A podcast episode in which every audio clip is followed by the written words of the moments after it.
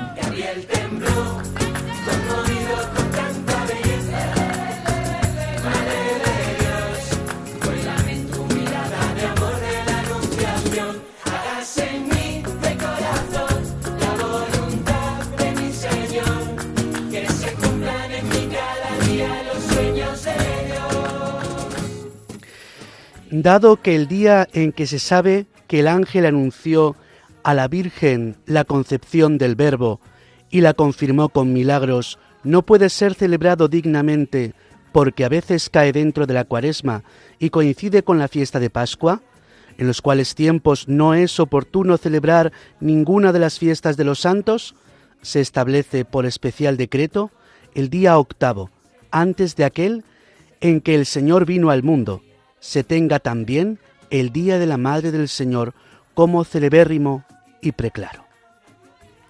Son palabras del décimo concilio de Toledo que se celebró en el año 656.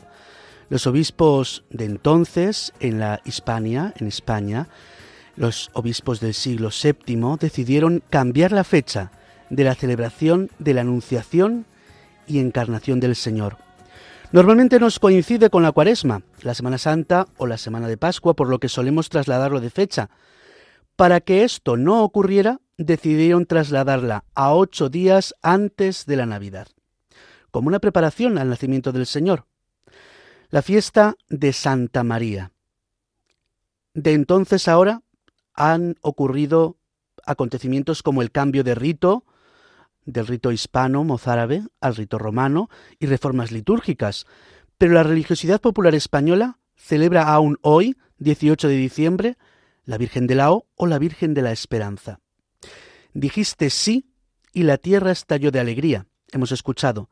Ciertamente, la venida del Señor, su encarnación, debe ser contestada por nosotros con un gran estallido de alegría.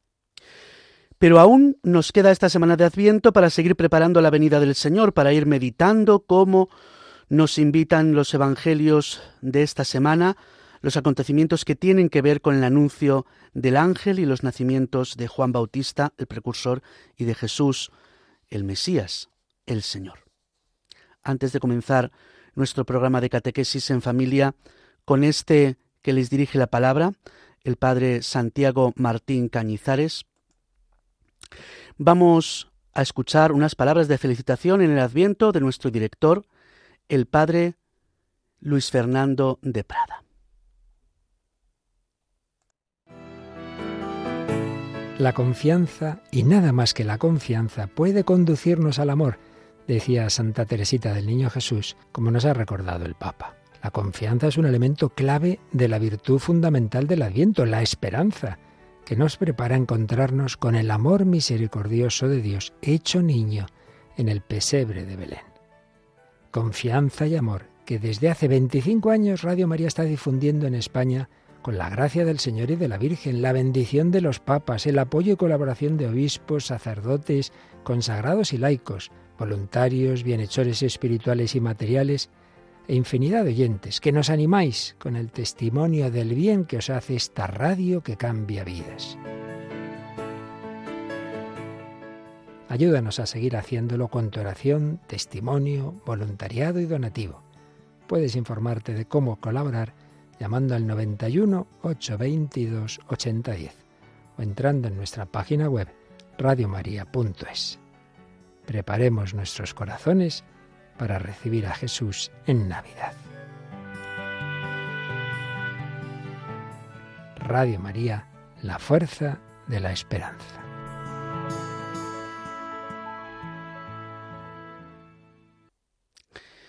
Ya dice el refrán castellano que un grano no hace granero, pero ayuda al compañero.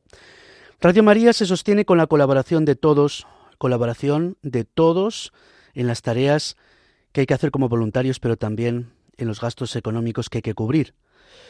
Este que les habla es nuevo en este nuevo curso y me ha sorprendido de sobremanera en estos pocos meses que estoy colaborando con Radio María la cantidad de actividad y el bien que hace nuestra radio llevando el nombre de María a todos sus hogares y en todo tipo de programaciones, celebraciones, por supuesto, pero también formación de todo tipo, información.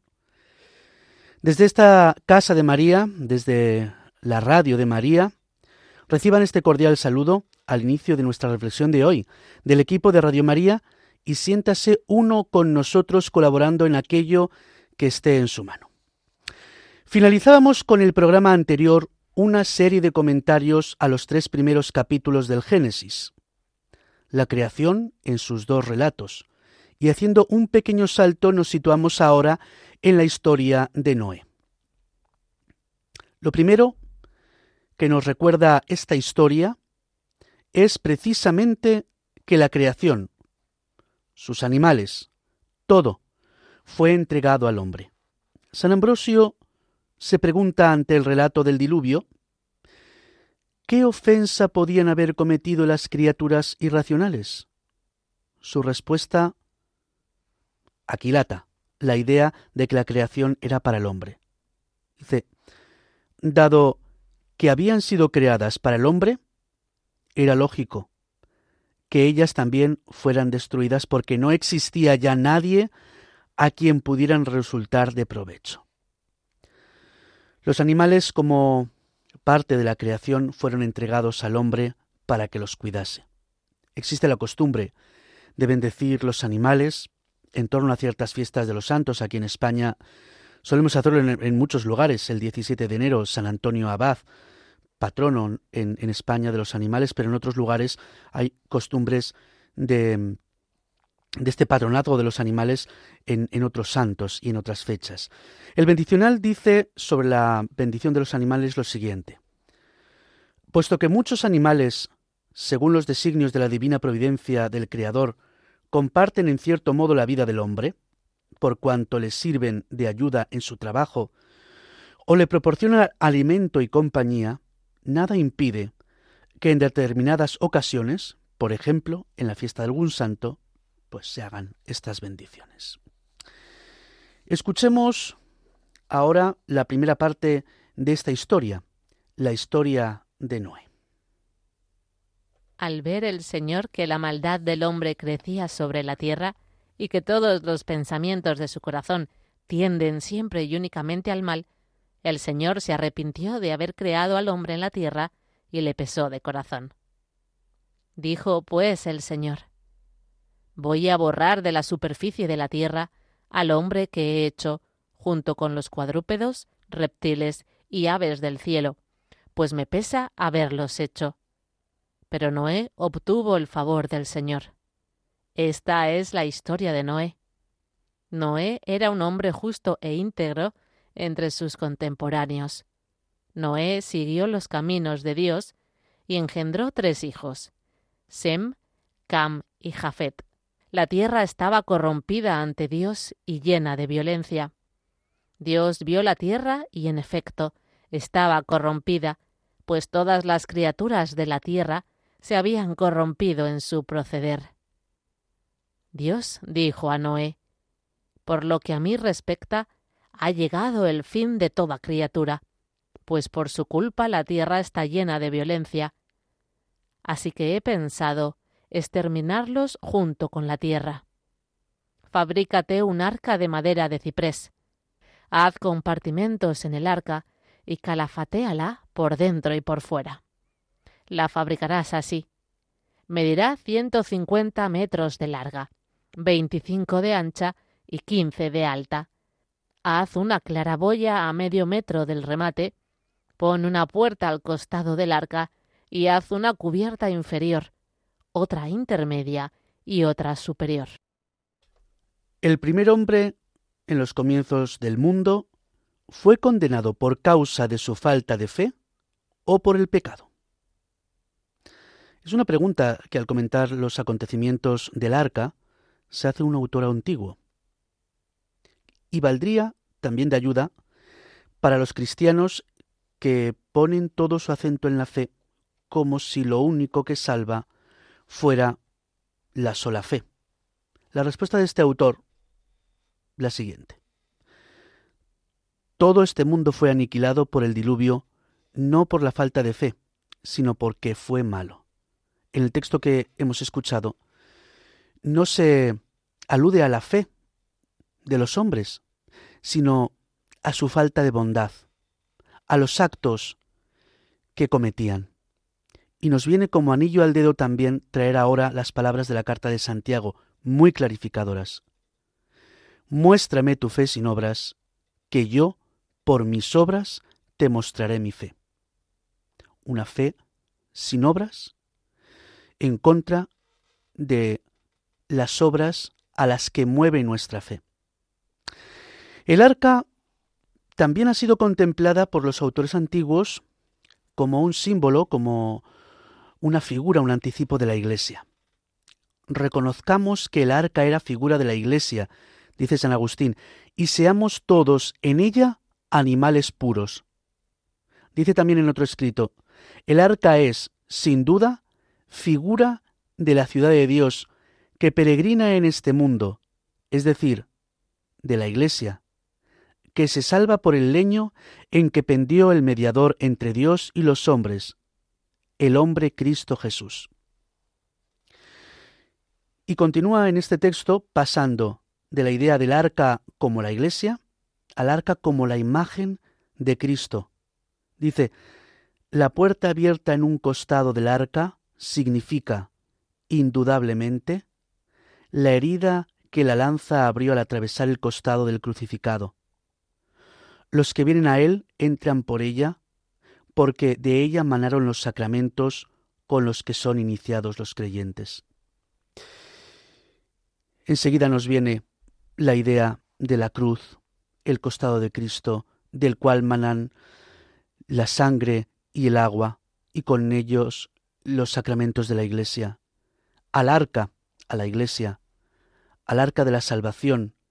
Podemos entrar por la llaga abierta por el costado abierto de nuestro Salvador, a través de los sacramentos. Esta es la hondura, esta es la, la gran riqueza que los padres ven en esta imagen del arca. Vamos a continuar escuchando la historia de Noé. Yo voy a enviar el diluvio a la tierra para exterminar toda criatura viviente bajo el cielo. Todo cuanto existe en la tierra perecerá pero yo estableceré mi alianza contigo, y entrarás en el arca con tu mujer, tus hijos y sus mujeres. Meterás también en el arca una pareja de cada criatura viviente, macho y hembra, para que conserve la vida contigo. De cada especie de aves, de ganados y de reptiles de la tierra, entrará una pareja contigo para conservar la vida. Recoge toda clase de alimentos, y almacénalos para que os sirva de sustento a ti y a ellos. Noé hizo todo lo que le mandó Dios.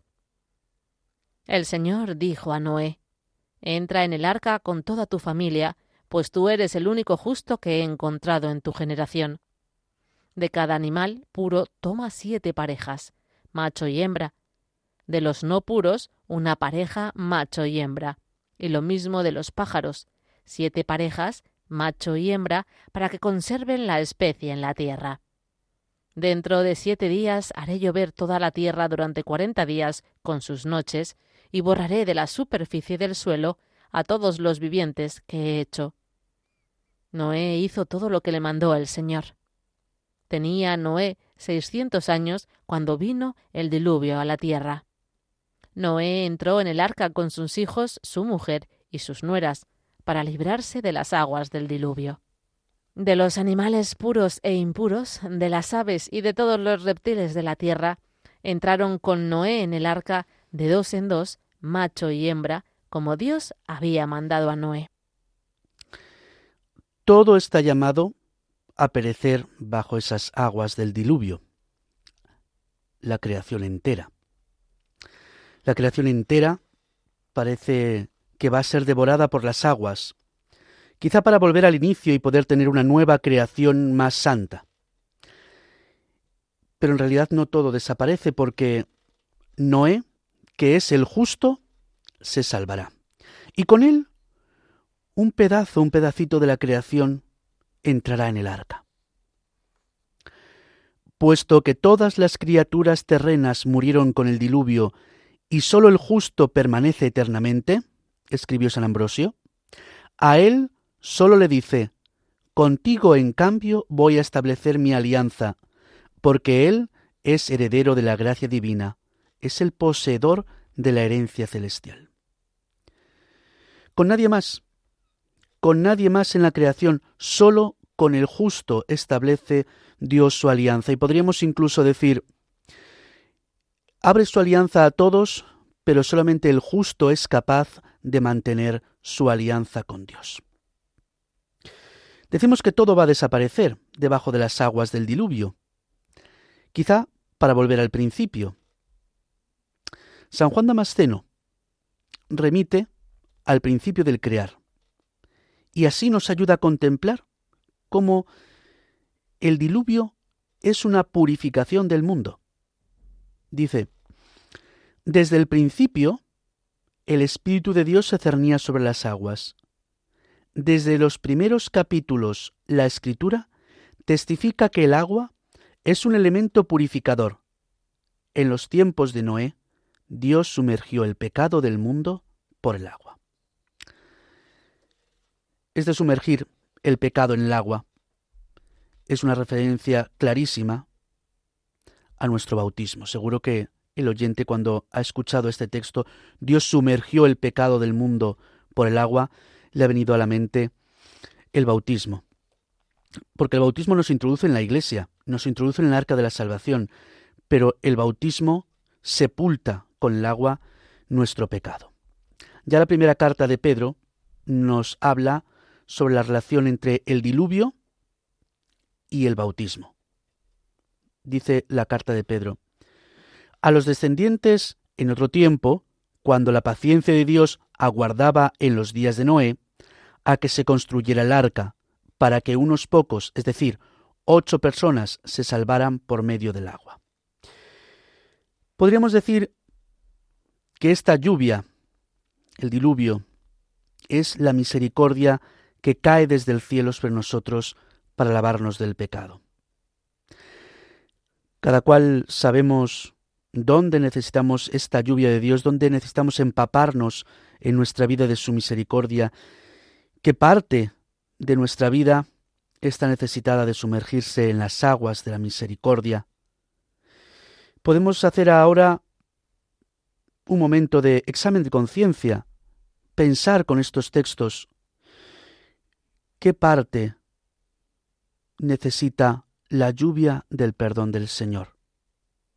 Y lo hacemos con, con esta canción, con esta canción que nos habla precisamente de la lluvia de la misericordia de Dios.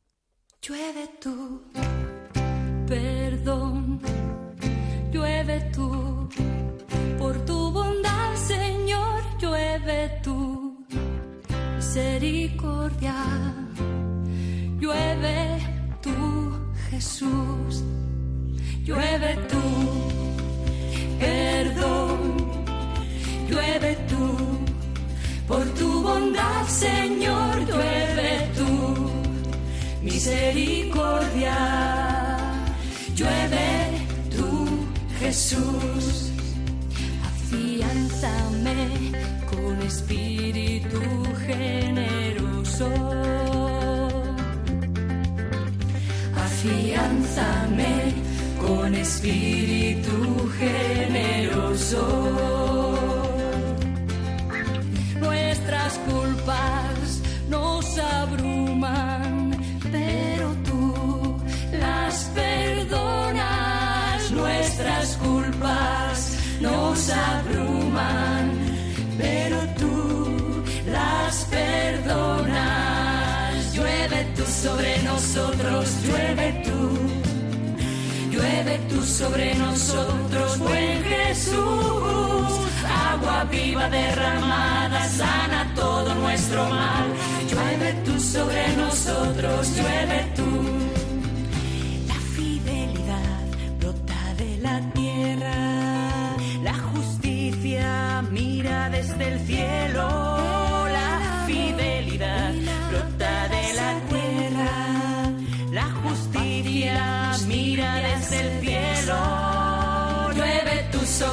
Nosotros, llueve tú. Llueve tú sobre nosotros, buen Jesús. Agua viva derramada, sana todo nuestro mal. Llueve tú sobre nosotros, llueve tú.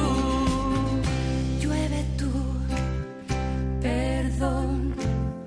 Llueve tú, por tu bondad, Señor, llueve tú. Misericordia, llueve tú, Jesús. Llueve tú, Jesús. Llueve, llueve tú. Llueve tu misericordia, llueve tu perdón. En este espacio de Radio María, Catequesis en Familia con el Padre Santiago Martín Cañizares, estamos comentando la historia de Noé. Estamos comentando esta historia del arca, de la misericordia de Dios con los hombres, también ayudados por los padres de la Iglesia. El arca que mandan construir a Noé como signo de la salvación, como signo de la Iglesia, prefiguración de la Iglesia, con ese costado abierto del arca que nos recuerda el costado abierto del Salvador por el que podemos entrar en la salvación, en el arca de la Iglesia. Vamos a continuar escuchando eh, otro fragmento de este relato. Pasados siete días las aguas del diluvio cubrieron la tierra. En el año 600 de la vida de Noé, el día 17 del segundo mes, reventaron las fuentes del gran abismo y se abrieron las compuertas del cielo. Y estuvo lloviendo sobre la tierra cuarenta días y cuarenta noches. Aquel mismo día entró Noé en el arca con sus hijos Sem, Cam y Jafet, su mujer y sus tres nueras, y con ellos toda clase de fieras, de ganados, de reptiles que se arrastran por la tierra y de aves, pájaros y seres alados según sus especies. Entraron con Noé en el arca parejas de todas las criaturas con aliento vital. De todas las criaturas entraron macho y hembra como se lo había mandado Dios, y tras él cerró el Señor la puerta. Cuando los padres de la Iglesia hablan de la octava, sobre todo la octava de la Pascua, la importante, y hablan del octavo día, hablan de que mm, la octava es el signo de la vida eterna, es el signo de la salvación, es un día, el octavo o la octava, es un día que está más allá del tiempo, que en seis días se hizo todo, el séptimo se descansó, y en ese octavo día se nos abre una nueva dimensión de vida eterna para nosotros. Y al comentar esta, esta realidad de la octava, al ponerla en relación con diferentes episodios de la historia de la salvación, también la ponen en relación con el diluvio, con esas ocho personas que se salvaron en el arca. Concretamente, un texto de San Jerónimo que nos dice, es el día, el octavo, en la octava, en que en atención a este número, ocho, ocho seres vivos se pusieron a salvo en el arca de Noé.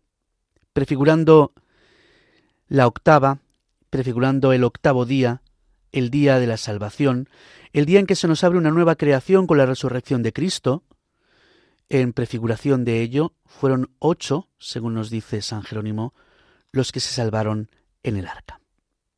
Y junto a las ocho personas, animales de toda raza, macho y hembra, entran en el arca. Y a veces nos podemos preguntar, ¿cómo convivieron los hombres con las fieras, las fieras con los ganados?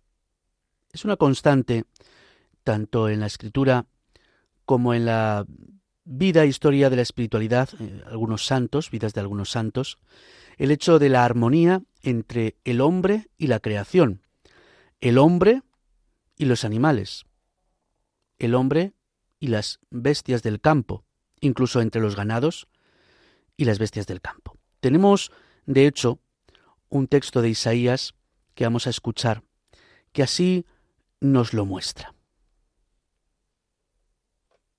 Habitará el león con el cordero, el leopardo se tumbará con el cabrito, el ternero y el león pacerán juntos. Un muchacho será su pastor.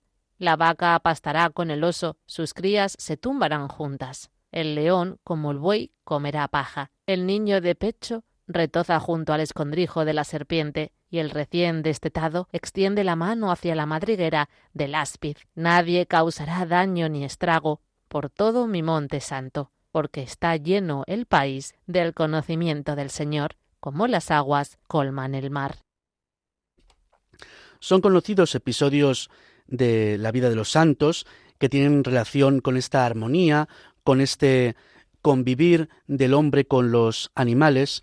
Sin ir más lejos, hemos mencionado en nuestro programa a San Antonio Abad, patrono de los animales, que convivía con ellos.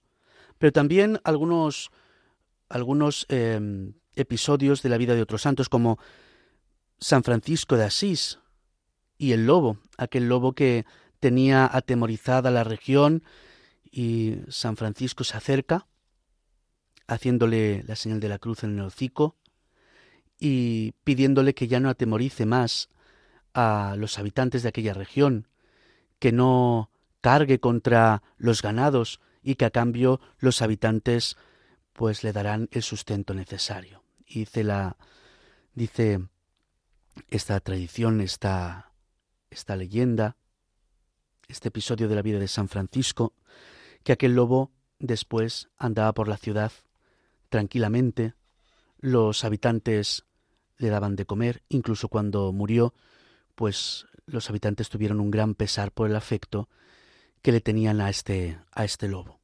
También otro episodio es eh, los pájaros que, según se, cuenta, dejaban de, de, cantar cuando el Padre Pío estaba en la consagración. ¿No? Y muchos, muchos otros eh, episodios también es muy conocido.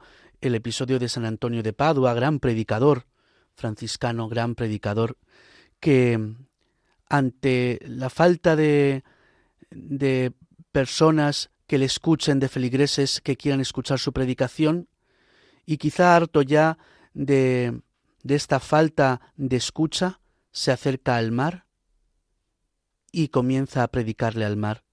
Y entonces la predicación a los peces. Los peces se acercan a él y se ve como eh, están escuchándole regocijados de, de, poder escuchar la predicación de, San Antonio. Pero también el mismo Cristo. Cuando nos narra el Evangelio de Marcos, nos lo narran los sinópticos, pero concretamente el de Marcos nos narra en las tentaciones cuando se va al desierto y dice, se quedó en el desierto cuarenta días siendo tentado por Satanás. Vivía con las fieras y los ángeles lo servían.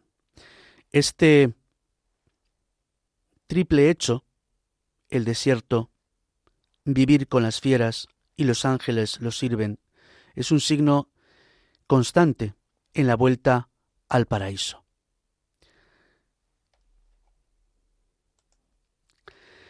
Esta armonía es la que queremos nosotros para, para nuestra vida.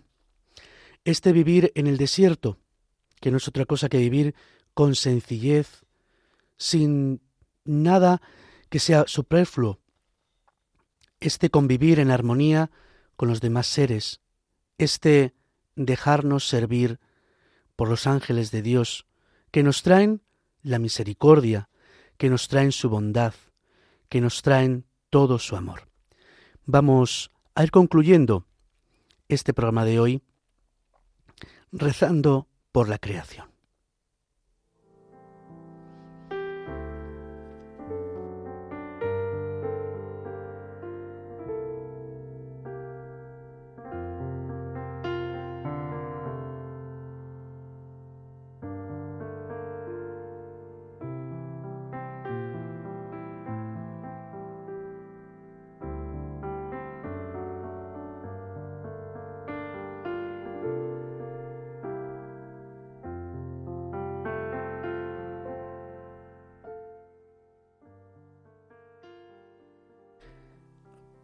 Padre nuestro, que estás en el cielo y también junto a nosotros y en el interior de todo lo creado.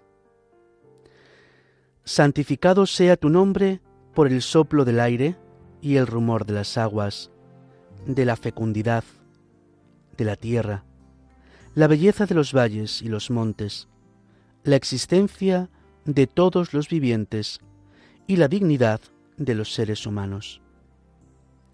Venga a nosotros tu reino de verdad y de vida, de justicia, de amor y de paz. Hágase tu voluntad en la tierra como en el cielo, tu voluntad de ver felices a todos tus hijos e hijas, de que toda manifestación de vida sea respetada. Danos hoy nuestro pan de cada día, para que partido y compartido todos lleguen a tener lo suficiente y puedan vivir su vida en plenitud.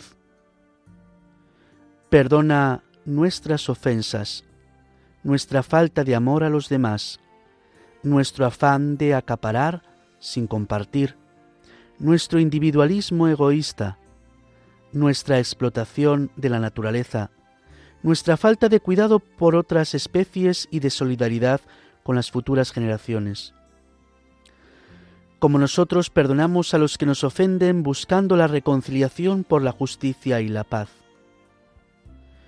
No nos dejes caer en tentación de volverte la espalda, de ignorar a los hermanos, de olvidar o descartar a los pobres, de convertir el cuidado de la creación en abuso y explotación. Y líbranos del mal, el mal de destruir o maltratar la vida de cada hombre, la armonía con toda la creación.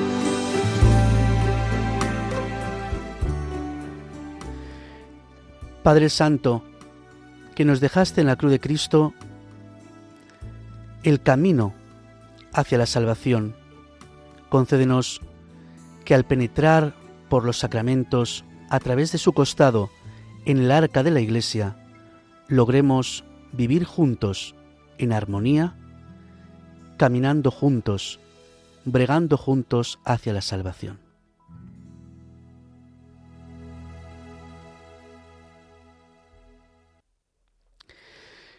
Al final de nuestro programa, saludamos con afecto a todos nuestros oyentes y les enviamos un cordial saludo.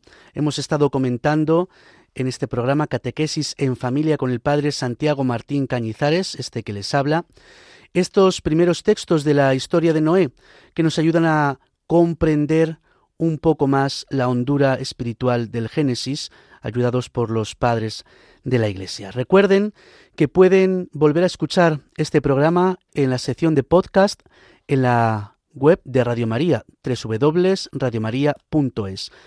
que también pueden ponerse en contacto conmigo para cualquier sugerencia, aclaración, comentario en el correo del programa catequesis en familia 1 arroba radiomaria.es y también compartiremos estos contenidos en nuestro perfil de Facebook Catequesis en familia. Tengan de esta casa, de esta radio de la Virgen, este afectuoso saludo, este abrazo en Cristo. Luz con paz. Y terminamos nuestro programa tal como lo empezamos, haciendo referencia a la Virgen en este día 18 de diciembre, en el que celebramos la Virgen de la Esperanza, que nos prepara ya a la Navidad.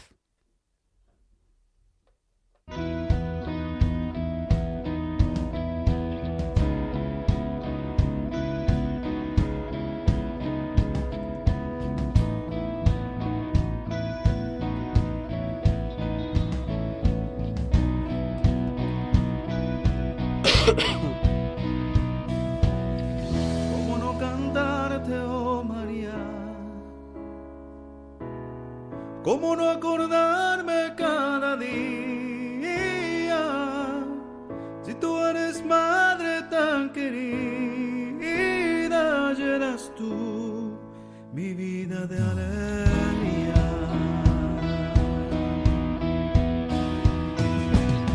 ¿Cómo no amarte, oh María? ¿Cómo no